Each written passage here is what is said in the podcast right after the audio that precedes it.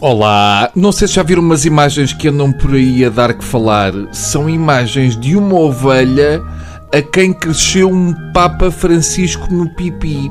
É um milagre. Espera, ai não, espera, afinal não é. Estava a ver mal. Afinal é o Papa Francisco com uma ovelha às costas. É assim, não é tão divertido, mas assim é que é. É o Cordeiro de Deus que tira o pecado do mundo e aquece o pescoço. O Papa Francisco deu boleia a um amigo no Papa Móvel e passeou-se com um cordeiro às cavalitas. Portanto, agora é a tua vez, Miley Cyrus.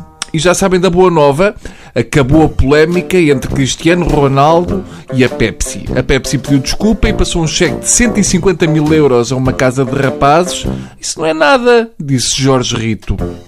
Uh, não sei se está a acontecer o mesmo com vocês, mas eu já estou um bocado farto da conversa do Panteão Nacional. Ou se acaba com o Panteão, ou então vão trocando. Devia haver mortos de verão e de inverno. Era só trocar o conteúdo das gavetas, porque parecendo que não, o Panteão Nacional é um dos melhores lugares para se estar morto. Vivo não, porque aquilo é frio. É úmido e à noite mete medo. No meio do debate, Assunção Esteves achou por bem alertar o povo português que a transladação está pela hora da morte. Diz a senhora reformada que os custos são muito elevados e são suportados pelo Orçamento de Estado. Nos últimos anos já recusaram a ida de Passos Manuel e Marcos Portugal para o Panteão porque eles não tinham dinheiro para suportar o condomínio. E é preciso não esquecer que o Parlamento já está escaldado, porque uma transladação pode ser considerada uma viagem fantasma. É um trocadilho do além, para espairecer.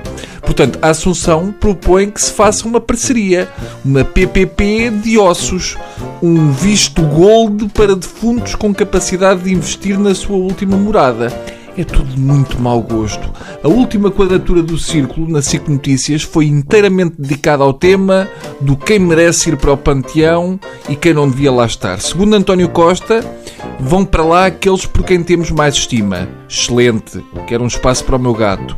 O presidente da Câmara de Lisboa deu o exemplo de Joaquim Agostinho, que apesar de muito querido, não se pôs a hipótese de ir para o Panteão. Mau exemplo, Joaquim Agostinho não dava, António, porque os túmulos no Panteão não têm aqueles suportes para bicicletas. A certa altura, o Lobo Xavier disse, e cito, não vejo que o Eusébio fique mal ali.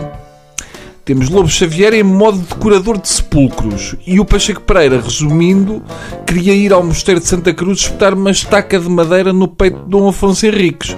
Acabei por dar um grito: parem de falar de mortos! Porque pareceu-me que a mesa da quadratura mexeu-se sozinha.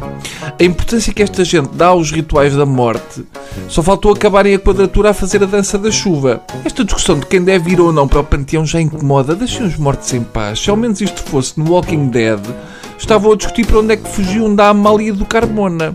Tá? Adeus. Que sinais marcaram o andamento do dia? Porque é que Barroselas está no mapa?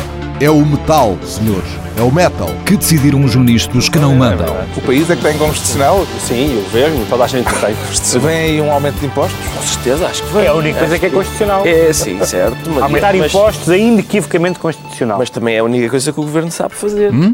Que novas experiências saíram do tubo de ensaio? Desta vez foram 13-0. Até o busto da República votou contra. Foi um gangbang do Tribunal Constitucional no governo. Os programas da TSF estão disponíveis em podcast logo após a transmissão. Hum? Para escutar o que quer, quando e quantas vezes quiser. Está aqui uma boa notícia. Subscrição gratuita em tsf.pt/podcast. Tudo o que se passa, passa na TSF.